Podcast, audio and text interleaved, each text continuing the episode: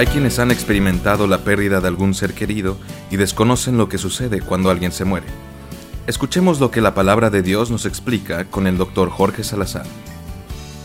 Cuando morimos, lo que sucede es una separación del cuerpo y del alma en la que el cuerpo, se queda aquí.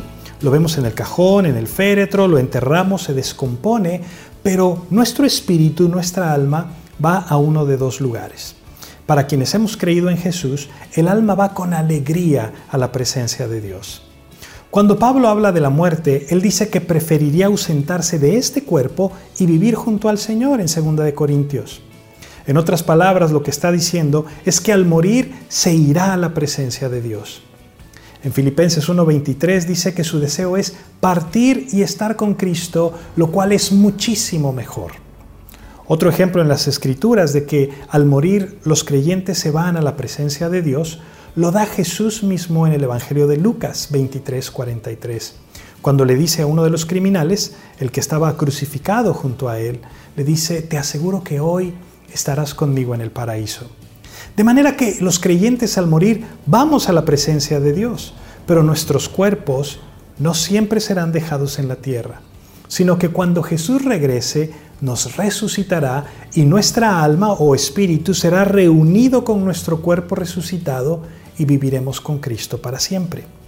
En el caso de quienes no creyeron en Cristo, su alma se va de inmediato al castigo eterno. Hay un relato de Jesús registrado en el Evangelio de Lucas en el que nos deja muy en claro que después de muertos no hay una segunda oportunidad para creer en Cristo. En este relato del rico y Lázaro no se da ninguna esperanza de que se pueda pasar del infierno al cielo después de haber muerto. En otras palabras, si antes de morir no te arrepientes de tus pecados y le pides perdón a Dios confiando y creyendo en el sacrificio de Jesús, experimentarás de primera mano el sufrimiento eterno. No hay vuelta de hoja.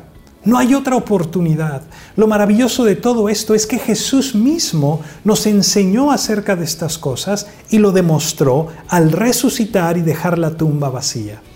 Hoy tú y yo podemos rechazar su palabra o confiar en Él y recibir la vida eterna junto a nuestro Salvador. Que Dios te bendiga.